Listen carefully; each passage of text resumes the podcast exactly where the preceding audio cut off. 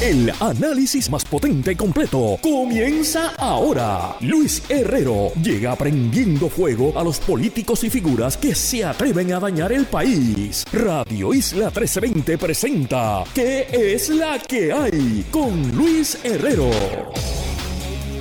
Muy buenas tardes, bienvenidos y bienvenidas a ¿Qué es la que hay? con Luis Herrero por Radio Isla 1320. Hoy miércoles 30 de noviembre del 2022. Estamos en vivo y en directo para todo Puerto Rico por el 1320 AM y su cadena para el mundo a través de radioisla.tv, nuestra aplicación para teléfonos Radio Isla Móvil y en facebook.com diagonal Radio Isla TV. Yo soy Luis Herrero y como siempre les invito a que me sigan en todas las redes sociales, twitter.com diagonal L Herrero facebook.com diagonal L Herrero, instagram.com diagonal L Herrero y recuerda que este programa lo puedes escuchar en su formato podcast. Búscalo como qué es la que hay en tu aplicación de podcast favorita para que me escuches cuando a ti te dé la gana. Y qué es la que hay de que vamos a hablar hoy, día 279 de la guerra en Ucrania.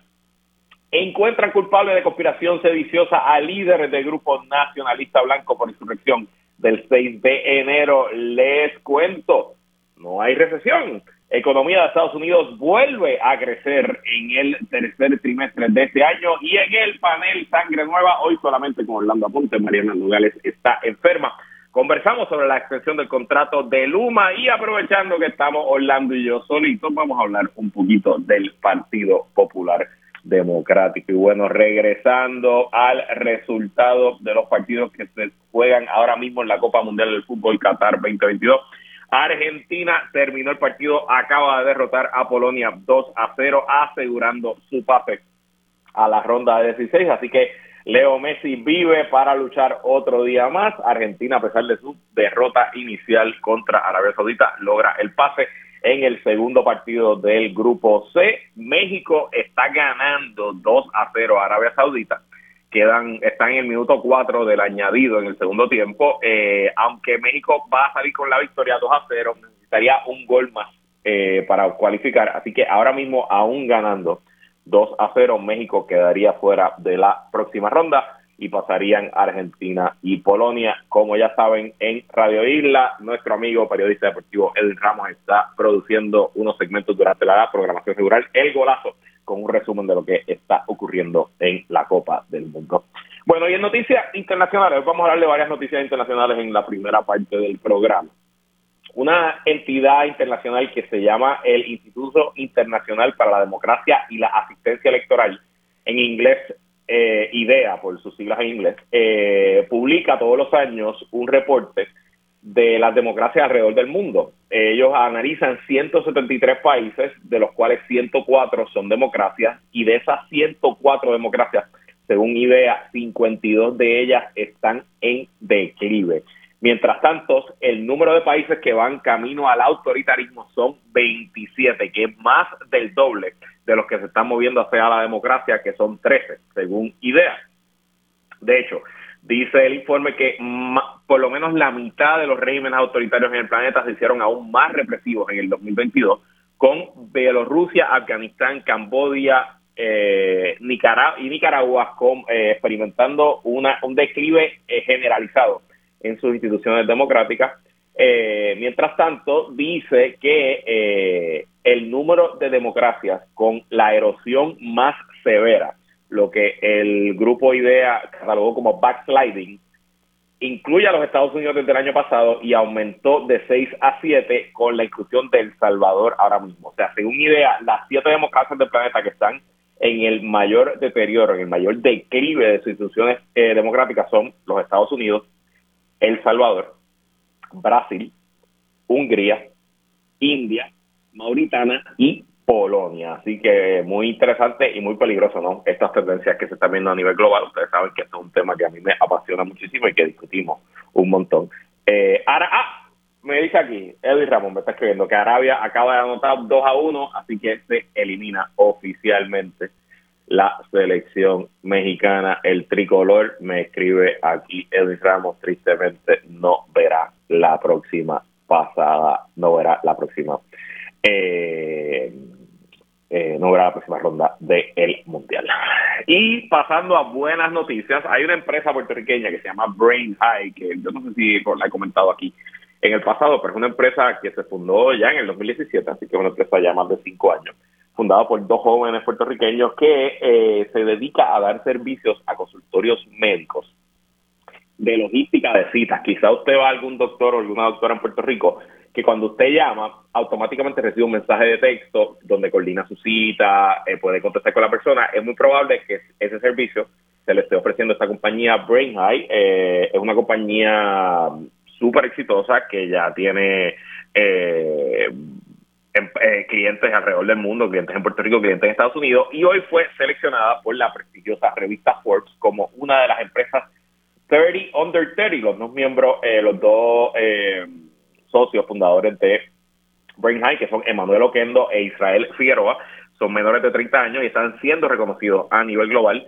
como una de las 30 empresas a seguir, a mirar en el sector de tecnología empresarial. Le dijo Oquendo, al nuevo día nos enteramos como media hora antes, es emocionante y nos da un orgullo brutal ser los primeros empresarios puertorriqueños que entran en el 30 Under 30 de Brain High. Así que muchas felicidades a The First perdónenme, muchas felicidades a Brenja y también en la sección de música de arte, el eh, reggaetonero, hay que decir, intérprete urbano, eh, Raúl Alejandro, también fue seleccionado como uno de los 30 bajo 30 años de edad. Y bueno, pasemos rapidito a lo que ha ocurrido en la guerra de Ucrania en las últimas 24 horas. En el frente de batalla no hay mucho que reportar. La situación continúa esencialmente igual que cuando hablamos la semana pasada. Los peores combates están viendo en la región del Donbass, cerca de la ciudad de Bamuk.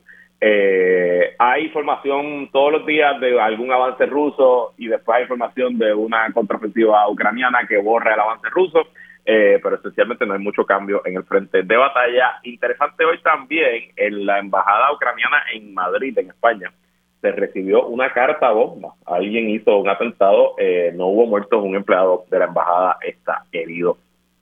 En el frente diplomático hay más eh, movimiento interesante, no necesariamente eh, con Ucrania o con Rusia, sino con Hungría. Hungría, que ha sido gobernado por eh, un gobierno de centro derecha, vamos a decir de derecha dura, Víctor Orbán, que ha ido consolidando su poder y erosionando las eh, instituciones democráticas. Hungría es uno de estos siete países que el grupo IDEA, que discutimos al principio del año, eh, cataloga como de las democracias con el, mayor retroceso en los últimos años. Bueno, pues Víctor Orbán, además de que es un aliado fuerte de Putin y ha sido la voz discordante dentro del bloque europeo en cuanto a la guerra de Ucrania, también se ha resistido a eh, implementar ciertas reformas, eh, a cumplir con ciertas reglas de la Unión Europea en cuanto a la democracia, a las instituciones, a, los derechos individuales.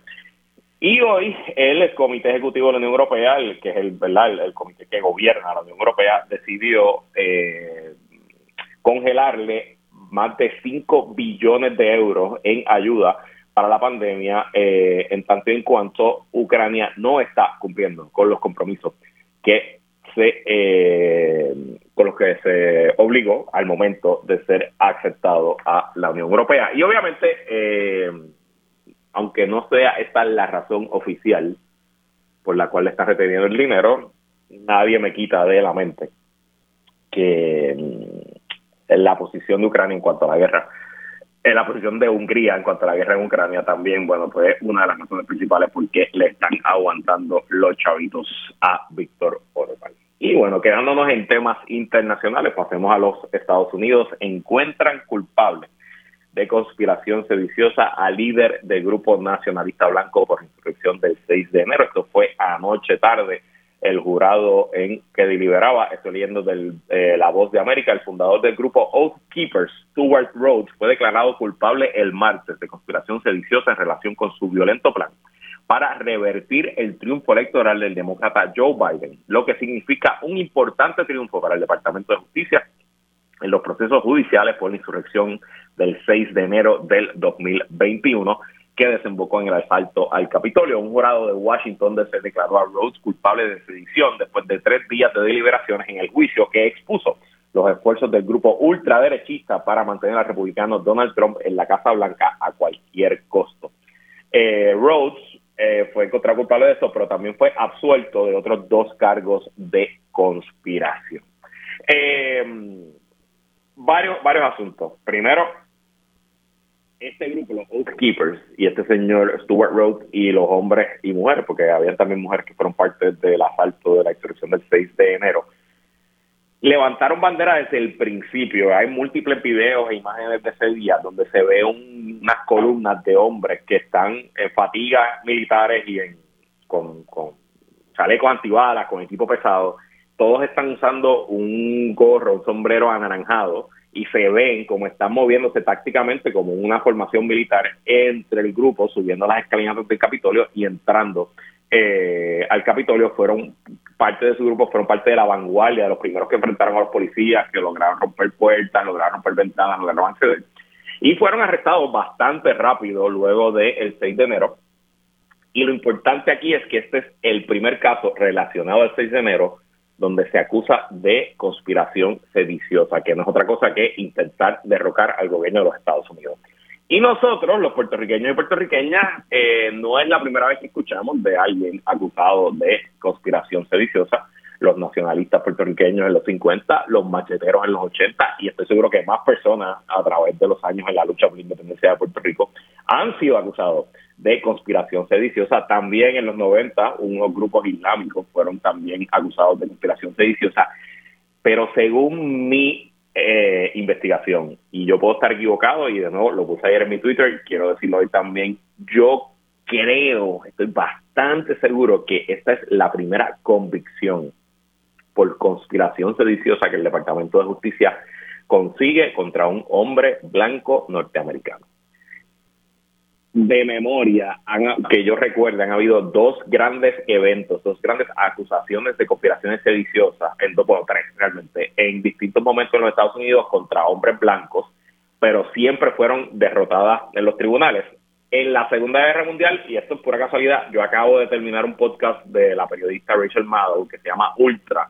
Lo recomiendo mil por ciento. Es un podcast que narra una historia que yo desconocía, de que en 1941 en los Estados Unidos el FBI, el Departamento de Justicia, arrestó una red de conspiración de conspiradores nazis que tenían un publicista en Washington DC que habían infiltrado el Congreso, que estaban usando oficinas de representantes y senadores para levantar propaganda nazi, eh, unos movimientos alrededor de los Estados Unidos que se llamaba America First, igualito que, que Trump, y en esa época los fiscales federales acusaron de sedición eh, a unos hombres en Brooklyn y un jurado de Brooklyn los, los, declaró no culpables. Y luego, en algún momento, acusaron como a 50 personas en un juicio que se convirtió en un circo, un juicio que duró más de un año, que el juez del juicio murió.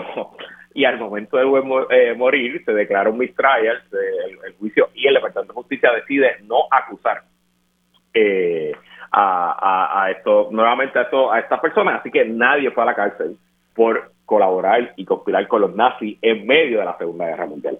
En los 80 hay otra serie de acusaciones por conspiración sediciosa, específicamente contra eh, unos líderes de estos movimientos nacionalistas blancos en la zona del Pacífico Noroeste, en los estados de Oregon, Wyoming, esa zona por allá. Esa es la época de Luna Bomber, esa es la época de los enfrentamientos entre estos grupos con agencias, agentes federales. Y uno de los líderes eh, ideológicos del grupo, no necesariamente estaba acusado de violencia directamente, pero sí estaba acusado de ser pues un líder, de conspirar para derrocar al gobierno de los Estados Unidos, también fue absuelto por un jurado eh, de sus pares en algún momento. Así que bien significativo que se haya logrado este esta convicción. Obviamente esto le añade fuerza al resto de las investigaciones. Hay más de 800 personas acusadas o ya muchas han sido encontradas culpables por los incidentes relacionados al 6 de enero. Hay ahora mismo una investigación con un eh, fiscal especial eh, designado, que no hablamos de esto publicado de viaje cuando pasó, que está investigando el rol que jugó el presidente Donald Trump ese día del 6 de enero, antes, durante y después. Eh, y haber logrado esa convicción, que de nuevo yo creo, creo, que es la primera que el gobierno de Estados Unidos logra contra un hombre blanco. Habla de la fortaleza de la evidencia que tiene el Departamento de Justicia, del profesionalismo de esos fiscales y la manera que están llevando estos casos, y de que por ahí debe quedar. más información por venir y también obviamente manda un informe muy fuerte a estas milicias, a este grupo de Keepers, es parte de estas milicias que se han propagado en los Estados Unidos, que han existido a través de toda la historia norteamericana en menor o mayor grado, pero que ahora en este nuevo momento que vivimos bajo Donald Trump, bajo eh, la vuelta hacia la extrema derecha del Partido Republicano, hacia el autoritarismo, pues han ganado aún más prominencia y eh, han ganado protagonismo. Están, son invitados por líderes, son citados por eh, congresistas y senadores, son parte del Partido Republicano Moderno. Y así que es muy importante esa convicción. Veremos qué más ocurre en este caso y como siempre estaremos trayendo estos temas como no los trae nadie más a la radio puertorriqueña. Y bueno, siguiendo hablando de Estados Unidos, ah, tenemos a Florencio Mercedes hace un ratito. Disculpa, Florencio, que te llamaron temprano, pero vamos ya mismo contigo. Eh, hoy se publicaron los números de la economía de los Estados Unidos que volvió a crecer en el tercer trimestre del año a pesar de todas las eh, predicciones de los economistas y los expertos. Leo de prensa asociada, a pesar de las elevadas tasas de interés y la inflación crónica, la economía de Estados Unidos creció a un ritmo anual del 2.9% entre julio y septiembre, según informó el miércoles el gobierno en una saludable mejora a su estimación inicial. El aumento del Producto Interno Bruto de Estados Unidos, que es la producción total de bienes y servicios de la economía en el último trimestre, se produjo tras dos trimestres consecutivos de contracción. Ese descenso de la producción había suscitado el temor de que la economía pudiera haber entrado en recesión en el primer semestre del año, a pesar de que el mercado de trabajo seguía siendo sólido y el gasto de los consumidores era constante. Hago pausa. Aquí, en algún momento, se había dicho que eh, la economía de Estados Unidos iba a caminar a una recesión la, economía la economía 101, como me lo enseñaron en la universidad, es que cuando el Banco Central de los Estados Unidos, la Reserva Federal, aumenta los intereses, eso desacelera la economía porque hace más caro pedir prestado. Y la manera en que las empresas crecen, invierten, eh, eh, contratan nuevas personas, usualmente pidiendo prestado. Así que si es más caro pedir prestado, pues debe ser más caro expandir y que crezca la economía. Pero aquí hay algo, aquí hay muchas cosas extrañas pasando a la vez. Estamos en guerra el precio del petróleo está por las nubes. Los problemas de logística y los problemas de COVID todavía subsisten, existen, no como al principio de la pandemia obviamente, pero todavía hay ciertos problemas en los mercados. Pero aún así, la economía de Estados Unidos está creciendo. ¿Cómo se explica? Yo no lo sé. Yo solamente le estoy reseñando aquí los números y trayéndolo a, a la atención porque hay muchas cosas extrañas pasando a la vez. Sigo leyendo de prensa asociada a pesar del aumento de los costos de los préstamos y de los precios, el gasto de los hogares, el motor de la economía, parece mantenerse, lo que es un hecho positivo para las perspectivas a corto plazo, señaló Rubén Afaroqui, economista jefe para Estados Unidos de High Frequency Economics. Se trata de la segunda de tres estimaciones que el Departamento del Comercio proporcionará sobre la expansión económica en el tercer trimestre. Y bueno, aquí se dice mucho, ¿verdad? Y se repite que cuando la economía de Estados Unidos le da un resfrío, a Puerto Rico le da una pulmonía, y eso históricamente es verdad, pero también cuando la economía de Estados Unidos crece, pues la economía de Puerto Rico crece. Hemos hablado que la economía de Puerto Rico viene dando señales de crecimiento sostenido por los últimos, esencialmente el último año y medio, reversando una tendencia desde el 2006, que es una tendencia de depresión económica, de destrucción económica, Sabemos que en Puerto Rico están entrando fondos federales todavía del huracán María, de los terremotos, del huracán Fiona. Todavía hay fondos de la pandemia que no se han utilizado y honestamente escuché hoy, eh, no sé si fue el secretario del Trabajo, en algún lugar escuché hoy que se estima que hace falta 40 mil trabajadores en Puerto Rico para las obras de construcción que vienen los próximos años. Así que yo sé que es difícil creerlo.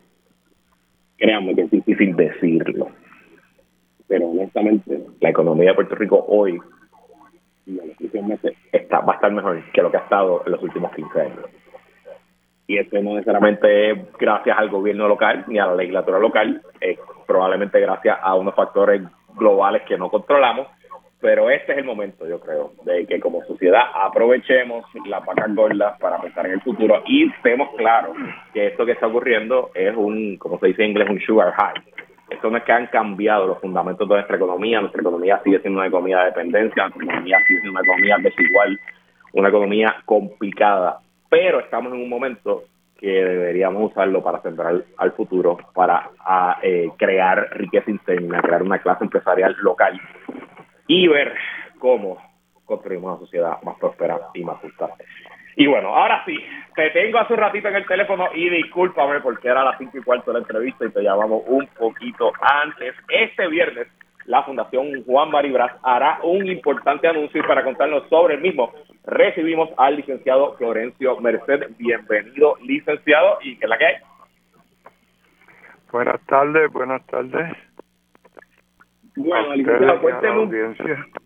Saludos, saludos. El, cuéntenos un poco de qué va a anunciar la Fundación este viernes, qué es lo que va a ocurrir en la Escuela de Derecho de la UPR de Bueno, este viernes, ¿me escuchas bien? Me escuchamos bien, sí. Este viernes 2 de diciembre se cumple un natalicio más de, don Juan Maribras. Eh, hubiera cumplido hoy 95 años. Eh, y pues en un acto que lo hace la, la Fundación Juan Maribras eh, anualmente desde su deceso, pues se trata de, se trata no, se trae al día eh, diferentes aspectos de, de su vida y de su obra. Este año eh, el conferenciante es eh, el licenciado Rubén Berrío Martínez y esperamos por tanto por, por, por a quién se le dedica como por el conferenciante que sea una actividad extraordinaria. Y entonces tengo entendido que se va a anunciar que se digitalizó parte del archivo de Juan Mario Grande. ¿De qué se trata? Ah, sí. Eh, hay, hay algunas personas, eh, varias de la fundación, que trabajan en en ese aspecto de, poner al día eh, el archivo o los archivos sobre Juan Maribras y va a haber una presentación eh, previa, eh, previa quiero decir, inmediatamente antes de, del acto, de un resumen o, un trabajo de eso ese eh, archivo digital se está eh, se digitaliza y, y también se va a presentar en la actividad, sí. Así que muy, interesante. ¿Tiene idea de qué año cubre esa digitalización? ¿Qué documentos van a estar disponibles ya que quizás al público le interese o obviamente los historiadores que están? No, no te puedo contestar eh, eh, exactamente porque eso es un trabajo que ha sido eh, continuo, eh, denso, eh, se ha ido trabajando eh, muy bien, pero se trabaja también con, con otras, con diferentes entidades. Y no estoy al tanto del específico de,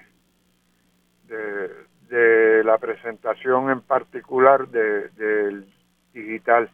Pero sí, si puedes y tienes acceso, que sé que lo tiene, eh, Marimari eh, Nalvaya ha estado trabajando en, en, esa parte del proyecto y te puede añadir eh, de aquí al viernes más información sobre el particular. Perfecto, bueno, pues tengo la información aquí, se llama a 95 años de natalicio, una mirada a la figura histórica de Juan Maribra, conferencia por Rubén Berríos Martínez, este viernes 2 de diciembre a las 5 y 30 de la tarde en el anfiteatro de la Escuela de Derecho de la UPR de Río Piedra. En la Escuela de, Derecho, sí. Bueno, pues licenciado, gracias por estar aquí. Y ya lo saben todo el mundo, este viernes en una muy interesante conferencia, interesante también que se esté digitalizando ese archivo, sin duda hay una joya para todos los que nos interesa ese, ese periodo de la historia de Puerto Rico, eh, así que una gran aportación al país de parte de la Fundación Juan Mario Como les dije al principio del programa, oficialmente México fuera del Mundial. Argentina sobrevive y pasa a Polonia a la segunda ronda de la Copa del Mundo. Nosotros nos vamos a una pausa y regresamos con más. Que la que ella es abogada, feminista, férrea activista de los derechos humanos y la primera representante por acumulación de su partido. Él es un abogado, notario, presidente de la Comisión de lo Jurídico y desde el corazón de la montaña representa al Distrito 26. ¿Qué es la que hay? Presenta el panel Sangre Nueva con la licenciada Mariana Nogales y el licenciado Orlando Aponte. Bueno, hoy es miércoles y eso significa que conversamos con el panel Sangre Nueva, la representante Mariano. Me escribió hace un ratito que no se siente muy bien, está enferma, así que está excusada. Pero recibimos, como siempre, representando a los pueblos de Barranquita, Orocovis, Coamo y Villalba, el representante Orlando Aponte, que es la que hay, Orlando. Que es la que hay, Luis. Un gusto estar nuevamente contigo y toda la audiencia ahora en medio de estos aires navideños. Así mismo es, ya se siente el fresquito, me imagino que allá arriba se siente más todavía. Y también se siente que ya es oficial, el contrato temporero, entre comillas, con Luma ha sido extendido por el gobierno de Puerto Rico y ahora sin límite, excepto el límite es hasta que se apruebe el plan de ajuste de la deuda para la autoridad. El gobernador Pierluisi celebró en conferencia de prensa la extensión del contrato y dijo que durante el proceso de negociación Luma Energy no avalaba comenzar a partir del primero de diciembre eh, bajo el contrato base de 15 años. Más bien, dijo Pierluisi, el gobierno y Luma Energy favorecían que la extensión del contrato suplementario se diera y permaneciera vigente hasta tanto se finiquicara el PDA, el plan de ajuste de la deuda, de la AEE, e, pero adujo que son por razones diferentes. Yo no entiendo qué fue lo que dijo. Esto dijo, Recuerda que el contrato a 15 años le cambia su compensación. Hay una reducción sustancial en el pago que reciben, entonces Luma Energy no estuvo en disposición de aceptar esa reducción en el pago mientras se dilucida el proceso de la quiebra, explicó el primer mandatario en conferencia de prensa. ¿Tú entendiste qué fue lo que dijo Pierluisi? Pues lo que dijo es que eh, va a entregarle el sistema eléctrico a Luma ha sido su prioridad, ¿verdad? Sin, sin poner en medio o, el interés público primero. Así, si malo era mantener a Luma en este eh, contrato eh, como supletorio o supuestamente temporero, imagínate tenerlo ahora en una especie de limbo en el cual pues se están extendiendo esta este contrato que a todas luces es leonino y que favorece exclusivamente a, a la privatizadora de una forma indefinida. Eso para mí es de las cosas más preocupantes. Lo otro que está es bien importante que el país esté bien pendiente es de lo ilegal que es esta extensión, porque la propia ley 120 del 2018 que tiene que ver con, con cuando se entra en proceso de alianza público-privada en relación a los activos o en relación a, la operación, transmisión, distribución y hasta la generación del sistema eléctrico bajo la autoridad eléctrica requiere el voto afirmativo de los dos representantes de interés público que están en esta junta. Esta junta está compuesta de cinco miembros. Los nombra el gobernador, eh, los confirma el Senado. Estos dos, estos dos, estos cinco miembros, dos suelen eh, ser nombrados en base a una terna que le envían los presidentes legislativos, en este caso el presidente de la Cámara, el presidente del Senado. Y estos dos eh, miembros eh, estuvieron presentes en esta reunión, digo yo, fast track, en cuestión de unos minutos aprobaron esta extensión.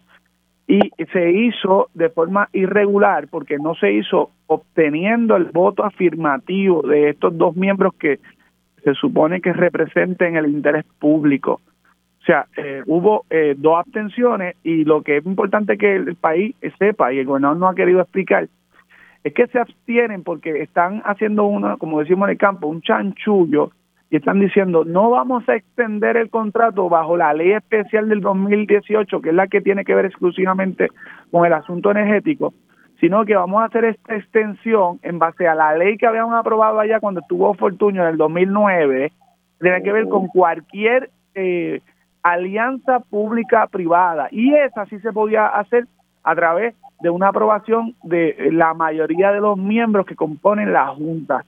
Pero como ellos sabían que no iban a contar con el voto afirmativo de estos dos miembros que representan interés público, pues eh, deciden hacerlo de forma irregular y decir, vamos a, basta con que los tres eh, nombramientos que son allegados del gobernador voten a favor de la extensión y, eh, y no importa la abstención o el voto en contra de los otros miembros.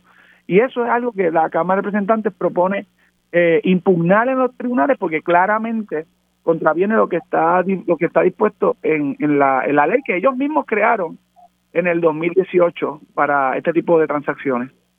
Sí, fue, fue interesante porque es como el, un juego de, del cambia-cambia a última hora. Tengo dos leyes, tengo dos estructuras, tengo dos maneras de jugármela. Y, y cierto en parte también que Fermi Fontanes y la autoridad de las APP no dijeron esto se lo guardaron y hasta el final. Escuché esta mañana a Lisa Ortiz, una de las representantes del interés público, diciendo que ellos le enviaron los documentos 48 horas antes. O sea que no hubo mucho proceso de deliberación eh, para lograrlo. Y te pregunto, ya el presidente de la Cámara, Tatito Hernández, anunció que irá a los tribunales a impugnar este proceso.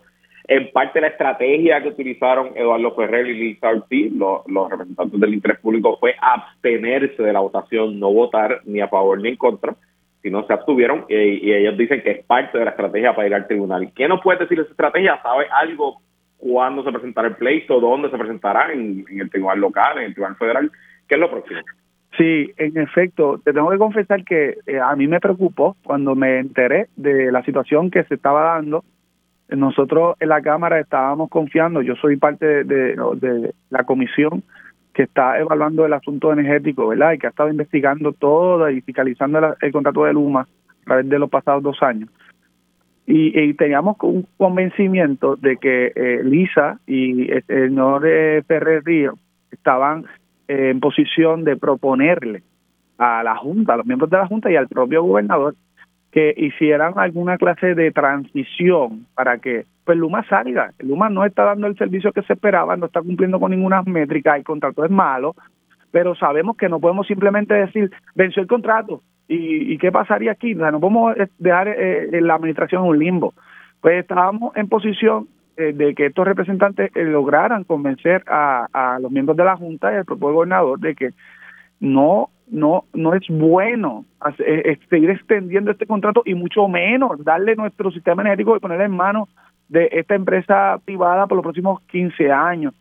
Pero ellos lamentablemente no acogieron la posición de los representantes de interés público que a su vez son eh, recomendados por la Cámara de Representantes y por el Senado y eh, lo que se nos dijo fue, porque a mí me preocupó, yo dije, pero es que era más fácil eh, votarle en contra a, esa propuesta, ¿verdad? A ese acuerdo, extensión de ese contrato. Es lo que yo, yo pensaría que hubiese hecho, porque a mí, yo como, como legislador, no me gusta absolutamente las abstenciones. Yo estoy en contra y he sido bien claro durante antes de ser legislador que cuando usted usted es electo, ¿verdad? Y usted es un representante, así sea en la Cámara, así sea en una junta, así sea en cualquier lugar, si usted está representando a otra persona, usted es una voz. Y, si usted está a favor o en contra de algo, pues tiene que decirlo y asumir una postura y explicarla. Eso eso de estar, ah, yo yo odio que haya un legislador, un senador eh, teniéndose votaciones controversiales, complicadas. Porque mire, si usted no está dispuesto a tomar una decisión y asumir una postura, pues, pues está en el lugar incorrecto, excepto exclusivamente cuando usted se tiene que inhibir por, consiguiente emitir un voto de abstención porque tenga alguna clase de conflicto. Pero en este caso me preocupaba porque decía, ¿cómo se van a abstener si entonces son los representantes del interés público y tienen algún clase de conflicto? Pues entonces tampoco deberían estar, ¿no?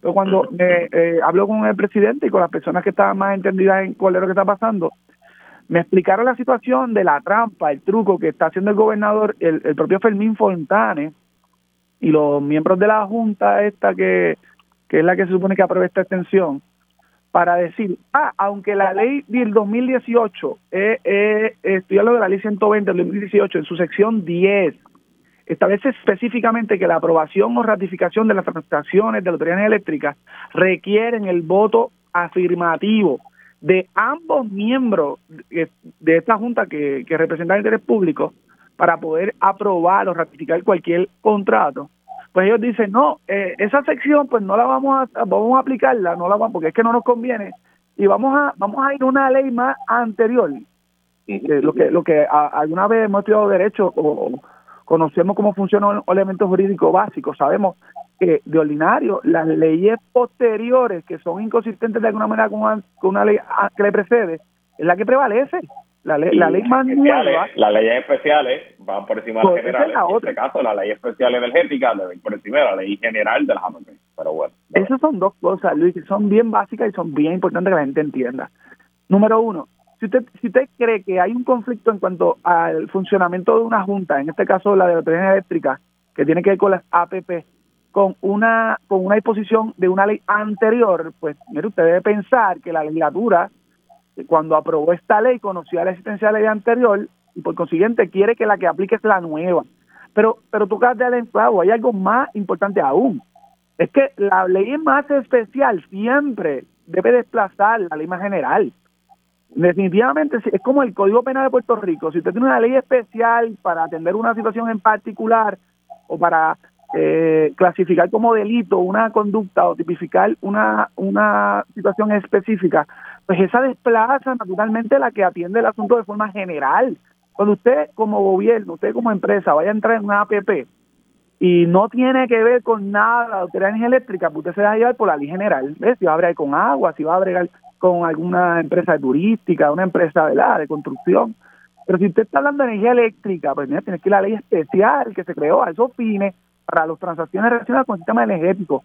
Pero ellos, ellos dicen, es que no nos conviene porque entonces no vamos a tener el voto nativo que queremos, pues vamos entonces a darle una ley que no aplica, que es la general. ¿eh? En ese sentido, es que entendí por qué razón los dos representantes o miembros de la Junta que representan el interés público decidieron abstenerse porque ellos entendían que la medida que votaran en contra a la propuesta de ellos de que se hiciera esa votación en base a lo que dispone una ley del 2009, era validar esa votación, ¿verdad? Ese evento, ese ejercicio de ratificar un contrato. Ellos preferían decir, como ustedes no están adoptando nuestra postura de que esta votación tiene que hacerse conforme a la ley nueva, la del 2018, pues me voy a tener de la votación porque no, no, no, no quiero validar este comportamiento irregular de la Junta. Y se va a tener que debatir, eh, no está claro si lo vamos a hacer en los tribunales locales o directamente en tribunales federales. Es algo que, el presidente supongo que lo va a anunciar esta próxima semana. Se está analizando qué es lo que conviene. Yo creo que conviene hacerlo en el tribunal local, porque son leyes eh, locales, pero evidentemente es una decisión que, que los que son más peritos y entendidos de la materia van a estar recomendando y es lo que vamos a estar haciendo.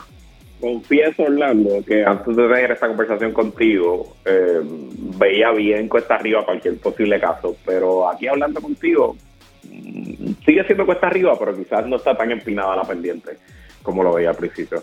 Ya veremos, esto eh, obviamente es bien neldo y bien técnico legal, pero está de lo más interesante y al final del día, pues es el trabajo de la oposición, es el trabajo de la legislatura, eh, adelantar los intereses del país según lo entiendan los oficiales electos. Veremos qué ocurre. Nosotros vamos a ir a una pausa y aprovechando que estamos Orlando y yo solitos hoy aquí, cuando regresemos vamos a hablar del Partido Popular Democrático, que no hay nada en las noticias del PPD ahora mismo, pero por eso es que quiero hablar con Orlando para que analicemos lo que pasó hace tres semanas y lo que va a pasar de aquí a mayo en el partido. Así que no se vaya nadie, que la calle continúa luego de la pausa. Seguimos con el análisis en Radio Isla 1320. ¿Qué es la que hay? Con Luis Herrero.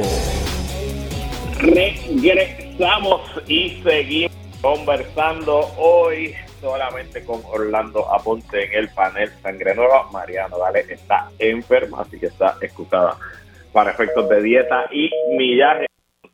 Creo que perdimos Orlando. Saludos. Sí, seguimos Orlando en lo que hacemos conexión, reconexión con el representante Orlando Aponte.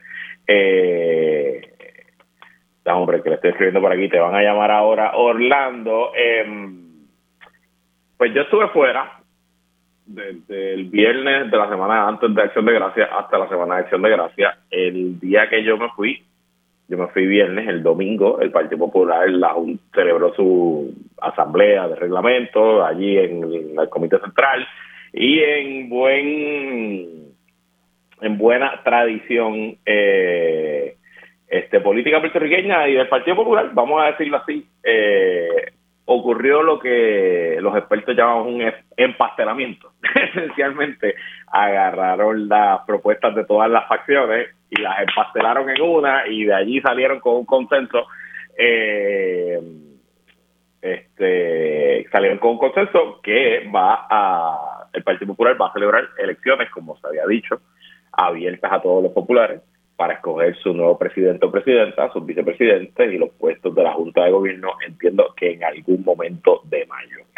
Eso pasó, yo obviamente estaba afuera, estaba en Londres, no estaba demasiado pendiente de la noticias de Puerto Rico, mm, desconozco cuál fue, si la cobertura fue buena o no, pero mi percepción es que después de que eh, eh, eh, Orlando, se ha ocupado tu teléfono, dice, me están diciendo aquí el control. Este, mi percepción es que una vez pasó eso, pues la discusión pasó a tercer plano en, en la opinión pública y nadie ni se acuerda mucho de qué fue lo que acordaron, los populares mismos ni siquiera están muy claros qué fue lo que acordaron. Y honestamente, pues sí, no llegó la sangre al río, no fue el peor escenario posible para el partido.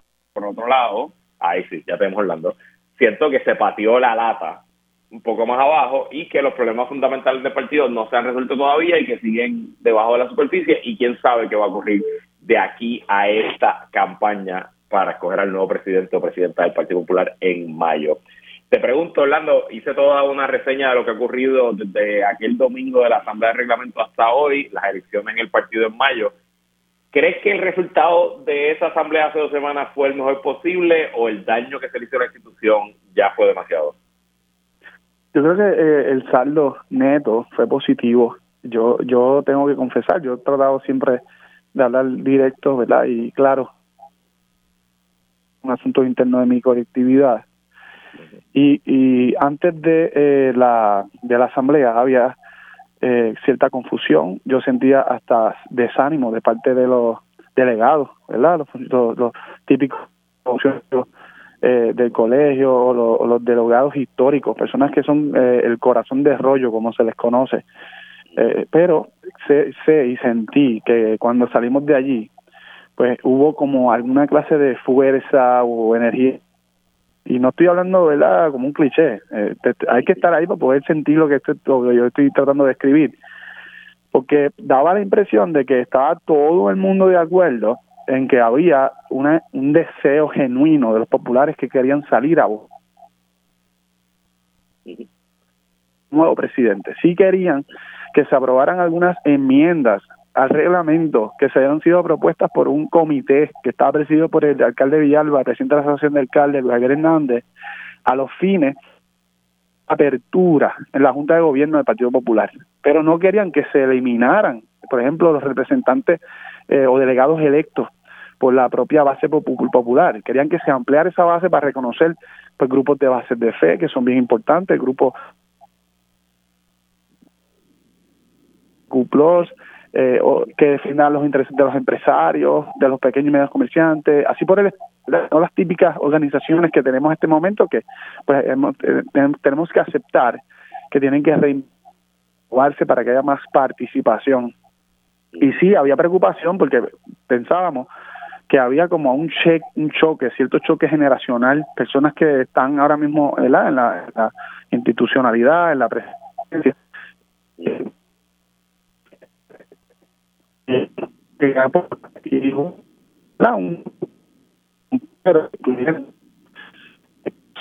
Estamos teniendo problemas con tu señal, Orlando. No sé, ahora mismo no te, no te escuchamos bien logrado que se hagan unas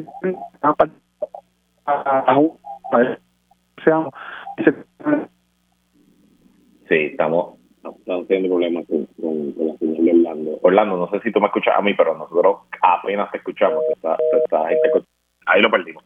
Nada, Alex, no, no intentes porque ya no me queda mucho tiempo. Interesante la, la visión de representante Aponte sobre lo que ocurrió en esa asamblea. Él obviamente estuvo allí, yo no. Eh,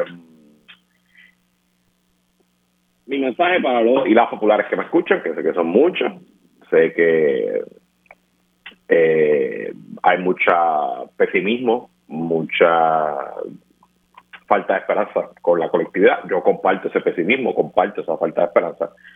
Y no quiero sonar alarmista, pero lo digo como lo veo. Estos seis meses, cinco meses de campaña van a ser de los más importantes de la historia del Partido Popular reciente. El Partido Popular está, eh, yo creo que en un proceso de, debilitamiento eh, rápido. Eh, el siglo XXI no ha sido generoso para el Partido Popular, los últimos cinco años menos. Eh, y honestamente, independientemente de quién sea electo o electa a esa posición en mayo, la manera en que se haga esta campaña, la forma en que se traten los candidatos y las candidatas, los equipos de campaña, la manera en que se lleva esta discusión a la base de los populares y la cantidad de populares que voten en esta elección en mayo, que pueden ser miles o como puede ser un fracaso y no va a llegar ni a mil personas.